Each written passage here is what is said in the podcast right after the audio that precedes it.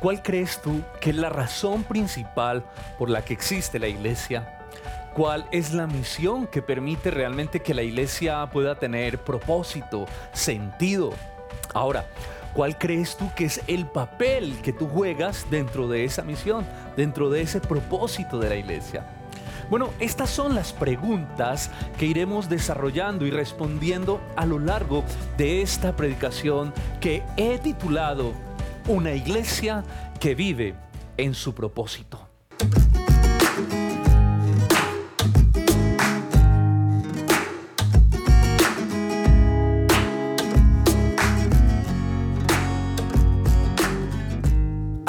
Pasaje muy conocido por todos nosotros y es el pasaje de la Gran Comisión que hemos ya leído e inclusive estudiado varias veces. Ese pasaje lo encontramos en Mateo capítulo 28 versículos del 18 al 20 y quiero que lo leamos por favor.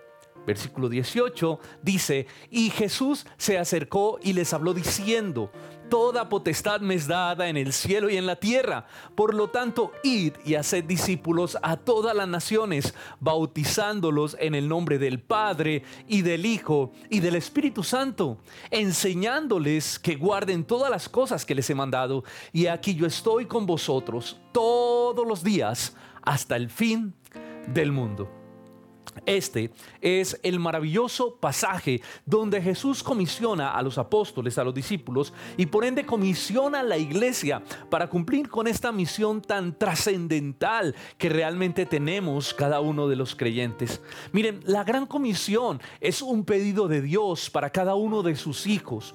Es la manera como Dios espera que nosotros respondamos a su amor y al derramamiento de su gracia sobre nuestra vida, que respondamos de una manera muy natural, pero también muy apasionada por poder ir y hacer discípulos.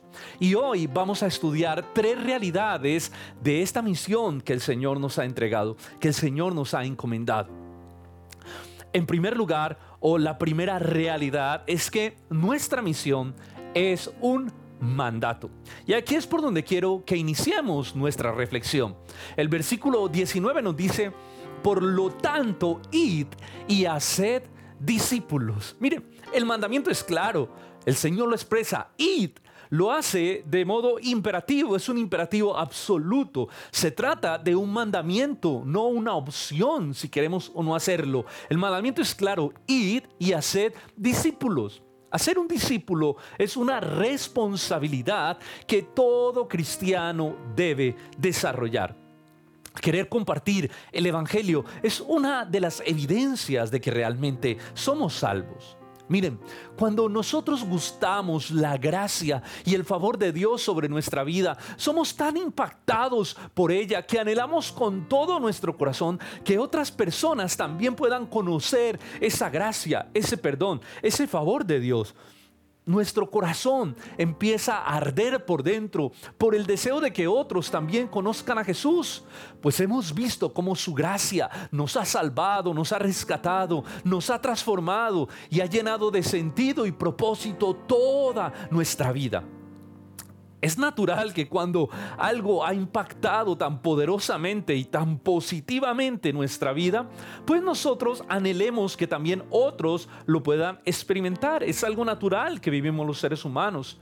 Miren, esta es una de las razones por la que Dios nos permitió a nosotros predicar el Evangelio. Y por ejemplo, no se lo permitió a los ángeles. ¿Por qué? Porque nosotros hemos probado, en primer lugar, el desastre de rebelarnos contra Dios, pero también esa bondad, ese favor, esa gracia infinita que nos alcanzó por medio de la obra de la cruz del Calvario. Medite por un momento en esto. Los ángeles pecaron y no tuvieron oportunidad de arrepentimiento. Pero nosotros somos portadores de esa gracia. Es decir, que cuando predicamos el Evangelio no solo hablamos de un conocimiento, de un conocimiento que hemos aprendido de manera meramente intelectual, sino de un mensaje que está encarnado en nuestra propia vida. Hemos vivido el perdón, hemos vivido la gracia, hemos vivido la misericordia del Señor. Los ángeles no experimentaron la gracia que tú y yo pudimos ver. Por lo tanto, nuestro testimonio hace que el mensaje realmente tenga evidencias en nuestra propia vida que pueda impactar Y también nos anima esas evidencias internas, el poder haberlo encarnado, poder vivirlo, nos anima a compartirlo con pasión. El nuevo nacimiento produce en nosotros una clara convicción de la verdadera realidad del ser humano. La palabra de Dios empieza a darnos claridad del serio problema que el hombre tiene con Dios de cómo el pecado ha separado, nos ha separado de Dios con unas consecuencias fatales, pero que también son eternas. Pero entendemos a través de la palabra de Dios que Dios envió a su Hijo, a Jesucristo, para dar salvación a todo aquel que en Él cree, ¿verdad? Por lo tanto, hermanos, eh, el Espíritu de Dios, por medio del nuevo nacimiento, nos permite entender la importancia, la trascendencia, la relevancia, pero también la urgencia del mensaje que portamos nosotros por dentro. Miren, no es cualquier mensaje, es el único mensaje que puede librar a las personas de la condenación eterna y reconciliarlas con Dios. Jesucristo es el único camino, no hay otro. Jesucristo es el camino. Él es la verdadera verdad. En medio de tanta confusión, Él es la verdad, pero también Él es la vida. Es la única esperanza que los seres humanos tienen de vida eterna, porque en ningún otro hay salvación, pues no hay otro nombre dado a los hombres en el que podamos ser salvos, solo en la persona de Cristo.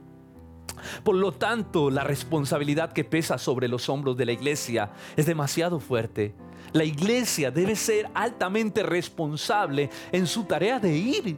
Si nosotros no hacemos esto, se nos contará como un terrible pecado de omisión, de omitir la tarea más importante que tiene la iglesia, que es predicar el Evangelio. Sabemos que nuestra responsabilidad no es que la gente se convierta, esa no es nuestra responsabilidad.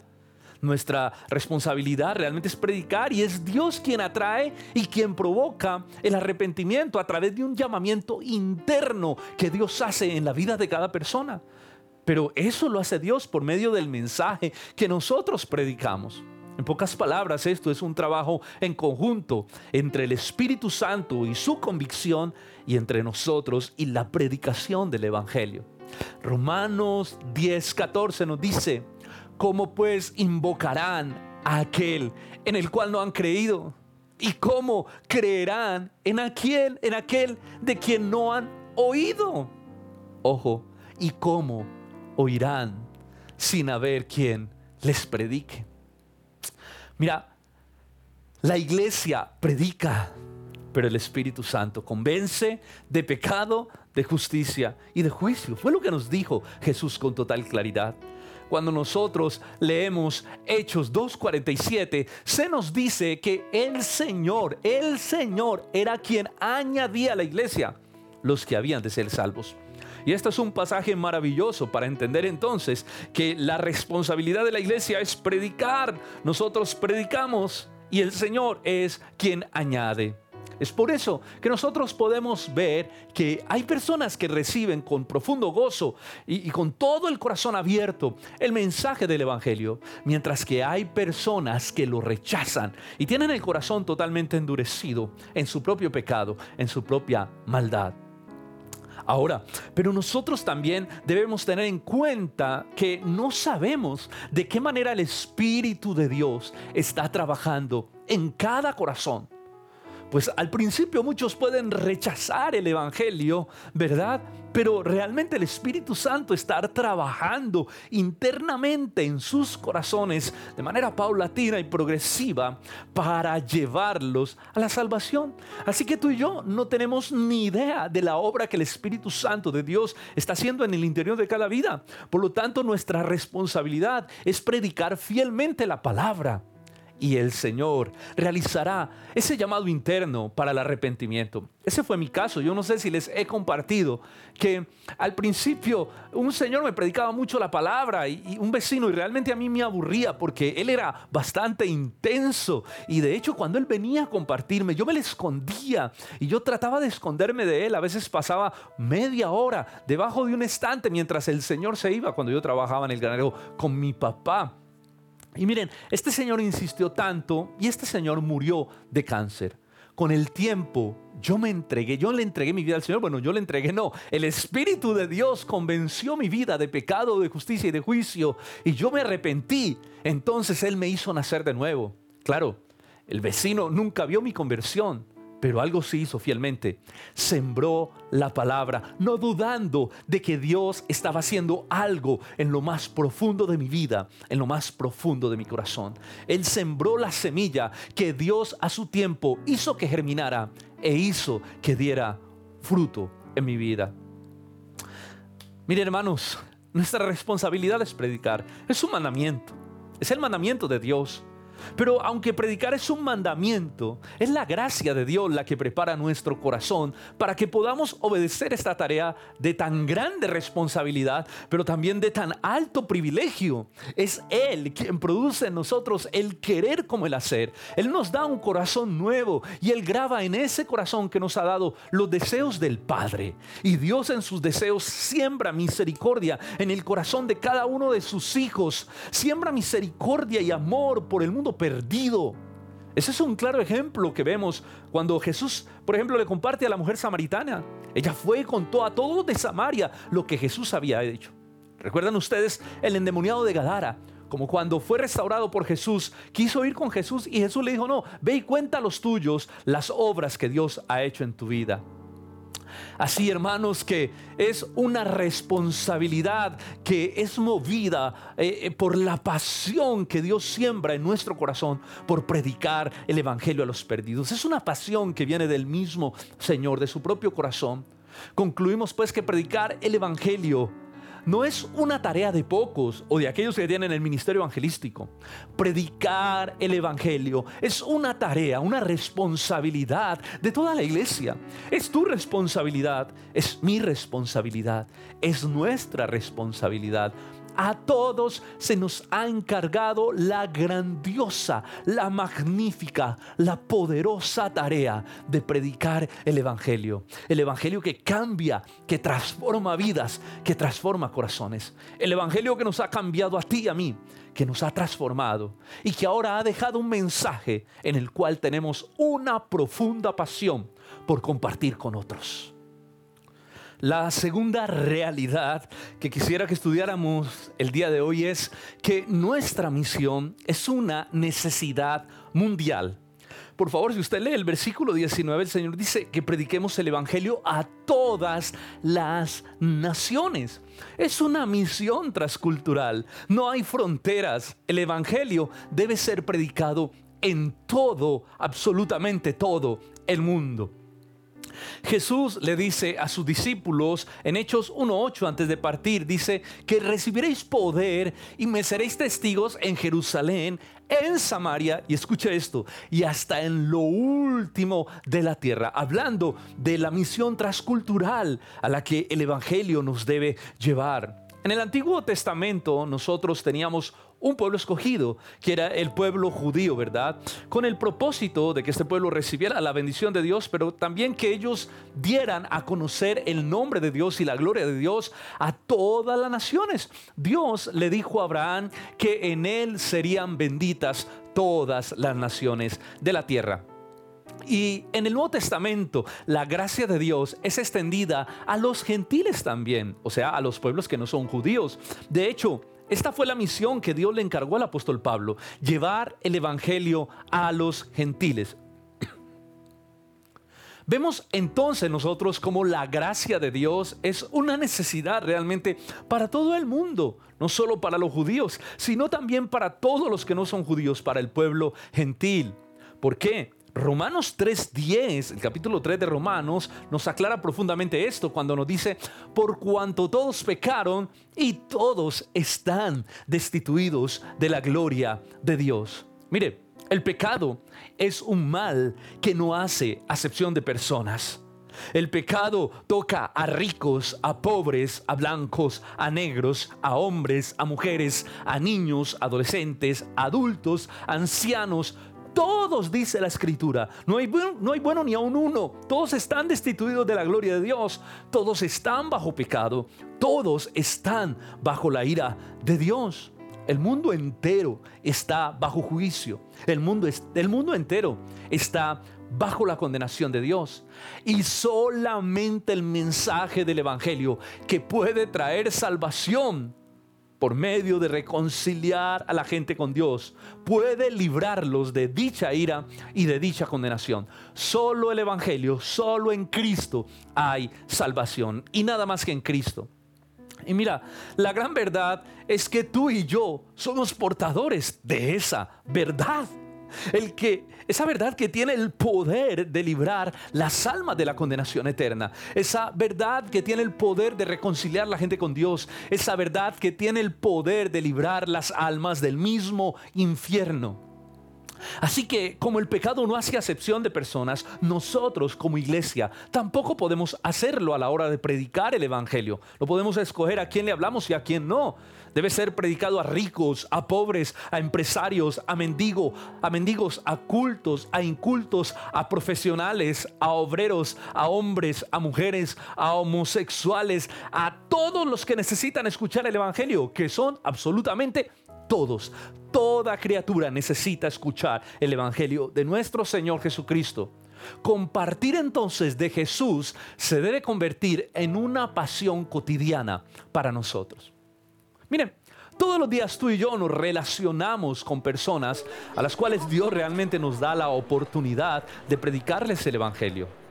Cuando estamos en el trabajo, cuando estamos en la calle, cuando vamos en el mío, cuando estamos en la universidad, en el colegio, cuando caminamos por el barrio, cuando llegamos a la tienda. Yo creo que Dios nos da la oportunidad. El problema es que nos hace falta, es hacerlo, abrir nuestra boca y compartir de Cristo.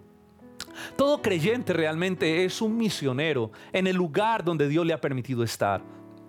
Allí debemos predicar el Evangelio. Bien lo decía Charles Spurgeon, todo creyente o es un misionero o es un impostor o no es creyente, porque todo creyente ha sido enviado a predicar el Evangelio a toda criatura, a todo lugar. Esa es nuestra tarea, esa es nuestra misión y debemos hacerlo de manera cotidiana, en el tú a tú, con las personas que nosotros tenemos eh, convivencia, con las personas que nos encontramos diariamente.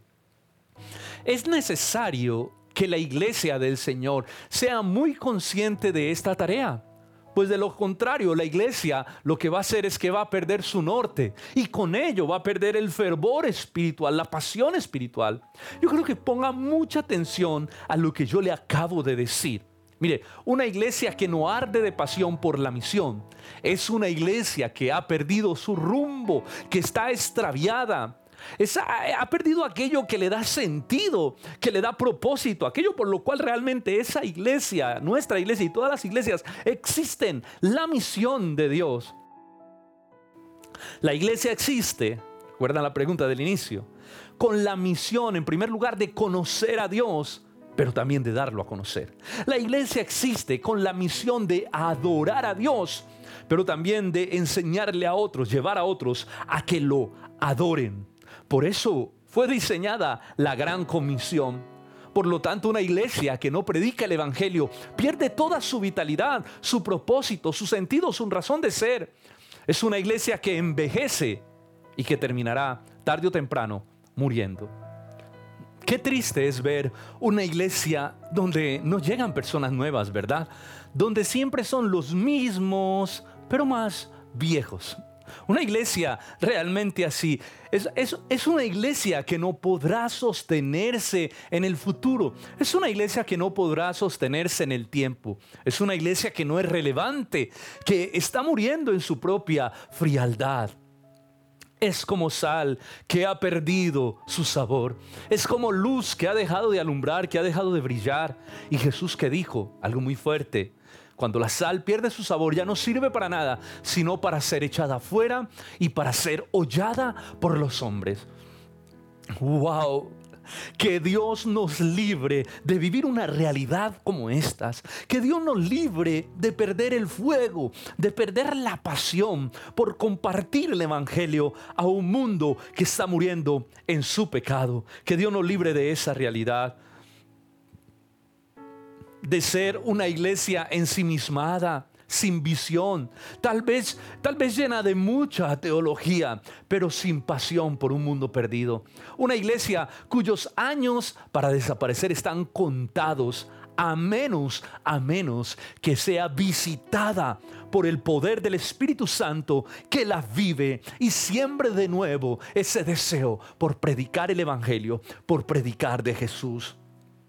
Hermano Jesús dijo que era necesario que el Evangelio fuera, predicado a todas las naciones antes que Él regresara por segunda vez. Y entonces ya entendemos que predicar el Evangelio a todas las naciones es una tremenda responsabilidad que tenemos sobre nuestros hombros. Y si tenemos que predicar, déjeme decirle, el Evangelio a todas las naciones, yo creo que tenemos una tarea que requiere mucho de nuestro tiempo, de nuestra dedicación, de nuestro esfuerzo, de nuestra disciplina. Y en este tiempo también, déjeme decirlo así, o plantearlo de esta manera, de nuestra creatividad.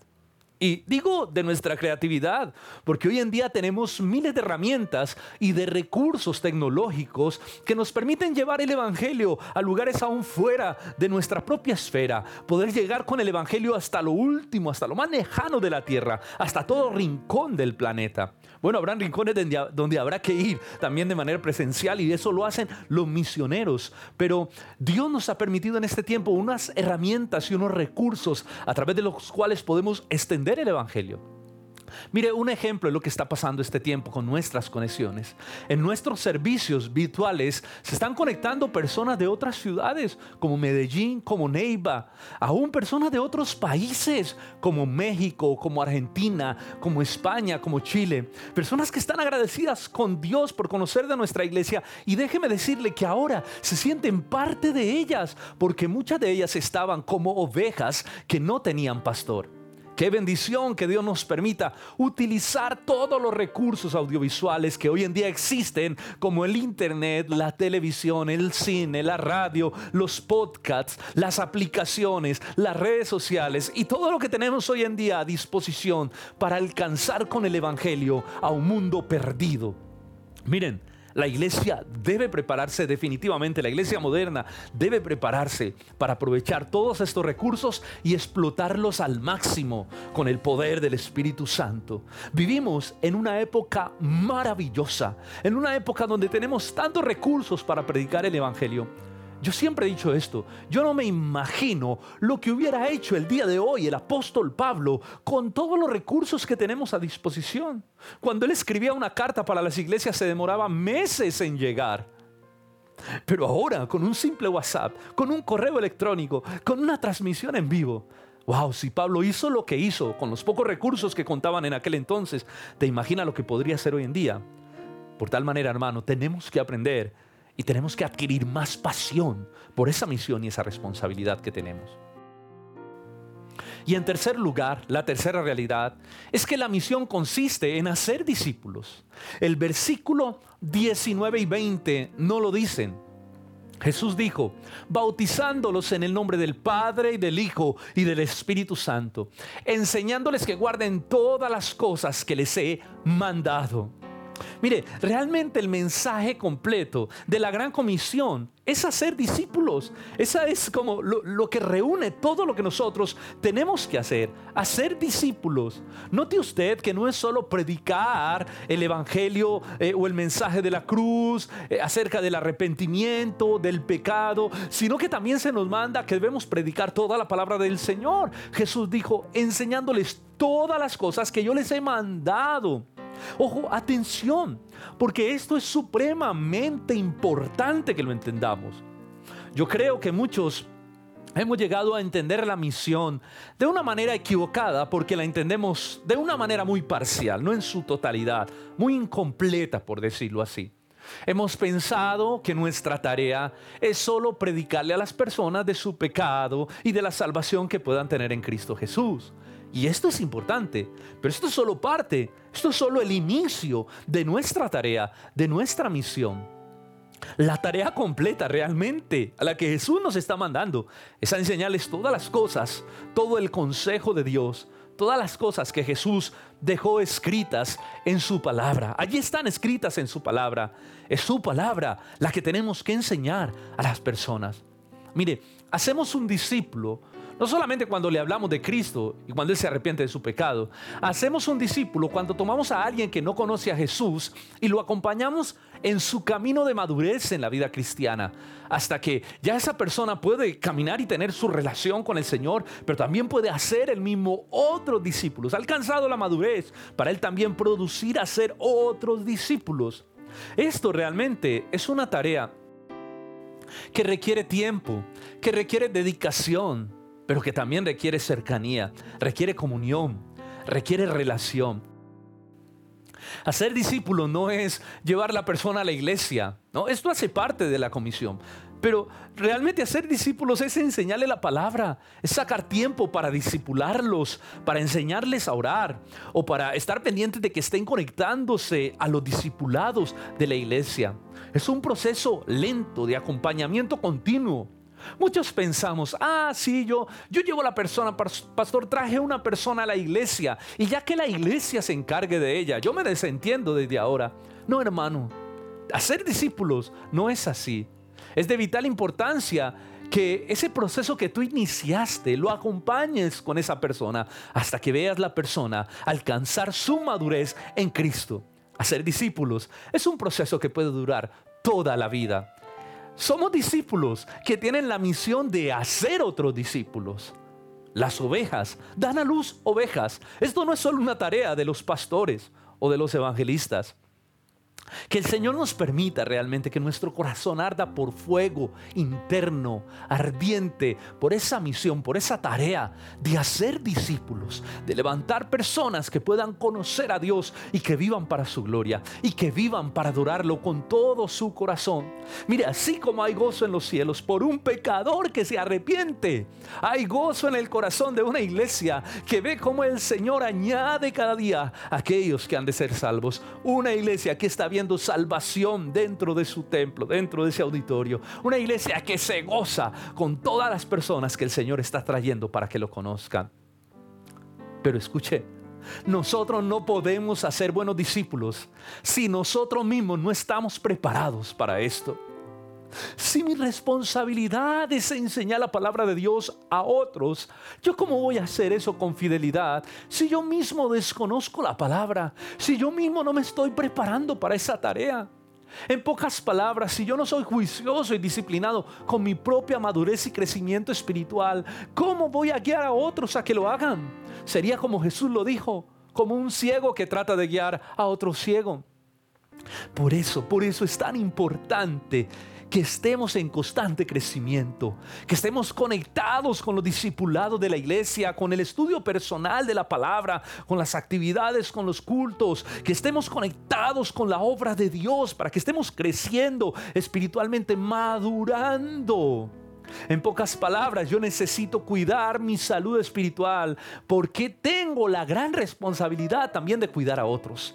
Cada uno tiene la gran responsabilidad de cuidar a otros. La iglesia se cuida, se protege a sí misma unos con otros, hermanos. Compartimos el Evangelio para que conozcan a Jesús y somos una comunidad que crece junta en el poder de Dios. Amada iglesia, en nuestra oración como equipo pastoral, que Roca sea una iglesia que arda de pasión por alcanzar con la gracia de Dios a un mundo que está perdido. Y que nos preparemos realmente para hacerlo de manera fiel y de manera eficiente que podamos exponer el Evangelio con fidelidad y usar todos los recursos que Dios ha puesto en esta generación a disposición para que podamos realmente hacer una tarea efectiva, eficiente, pero sobre todo una tarea fiel, que nos preparemos para predicar, para evangelizar con fidelidad, que tengamos, que tengamos muy clara la teología de nuestra misión.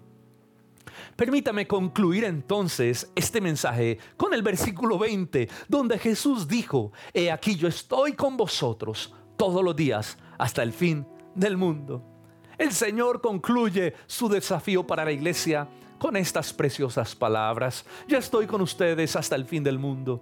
Definitivamente, hermano, esta es una tarea donde experimentamos la presencia de Dios mientras la llevamos a cabo. Cada vez que predicamos, cada vez que compartimos su palabra, Él está ahí. Yo estoy con ustedes todos los días, todos los días, hasta el fin del mundo. Todo el tiempo de nuestra tarea, el Señor estará con nosotros.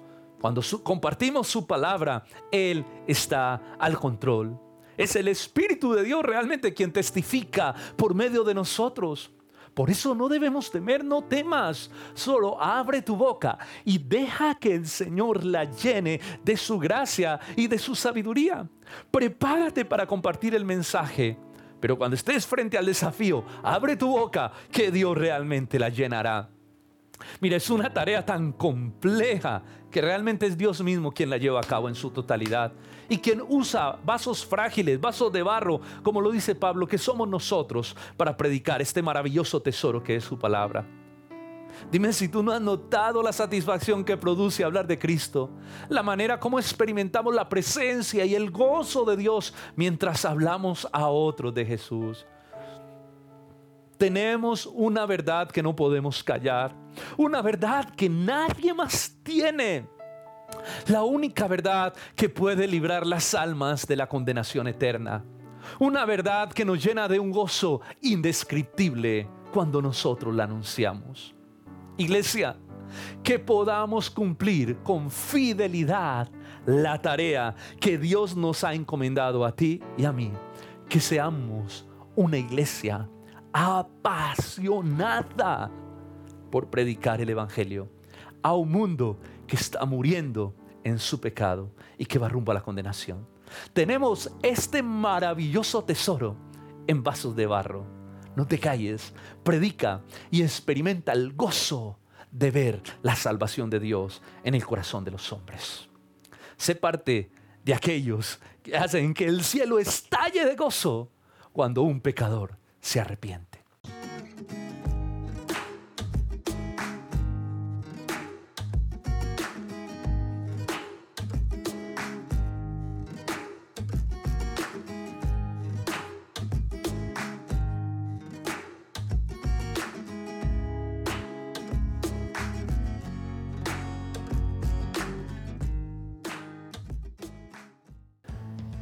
Bueno, quiero agradecer a todas las personas que han escuchado esta predicación, que nos siguen allí en el canal, en las redes sociales. Esperamos estar siendo de mucha bendición para sus vidas. Esperamos que estos contenidos, que estas predicaciones realmente estén tocando tu vida y te sirvan para tu vida, tu familia y tu ministerio. Hermanos, que el Señor te bendiga, que el Señor te guarde, que el Señor esté contigo y que puedas vivir con pasión para esa misión. Yo te invito que si esta predicación fue de bendición para tu vida, compártela con otros para que también sean encendidos por ese fuego de compartir el Evangelio. Te pido que le des me gusta, que te suscribas al canal si no lo has hecho y que dejes tu comentario allí en la cajita de comentarios para que esta predicación pueda llegar a más personas. Un abrazo para todos. Les pedimos que sigan orando por nuestro ministerio, por nuestra vida, por nuestra iglesia. El Señor les bendiga. Nos vemos pronto. Chao, chao.